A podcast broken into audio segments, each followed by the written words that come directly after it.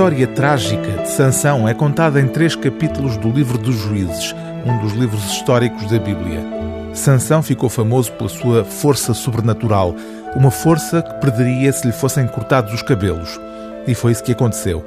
Dalila, a mulher por quem Sansão se apaixona, atraiçoa-o e corta-lhe o cabelo, tornando-o vulnerável perante os filisteus. O mito de Sansão e Dalila inspirou obras de arte de todos os tipos e é agora objeto deste livro do escritor israelita David Grossman, intitulado O Mel do Leão. David Grossman dedica-se há muitos anos, com um grupo de amigos em Jerusalém, ao estudo da Bíblia. O projeto não é, no entanto, religioso, mas antes literário.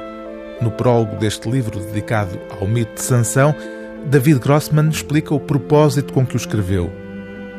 Atrevamo-nos a fazer nas páginas que se seguem aquilo que muitas gerações de leitores antes de nós fizeram, homens e mulheres que leram o parco texto bíblico em função da sua fé, das convenções da sua época e das suas próprias inclinações pessoais, atribuindo assim significados e conclusões, e às vezes desejos e ilusões, a cada palavra e a cada sílaba, com o necessário cuidado, mas também com o prazer da conjetura e da imaginação.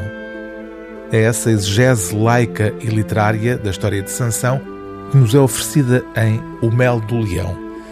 Uma simples leitura do texto, refere a dado passo David Grossman, revela que Sansão não é movido por nenhum chamamento nem inspiração, mas antes se move numa direção diferente e inesperada. Pois o que faz o jovem quando é excitado pelo Espírito de Deus?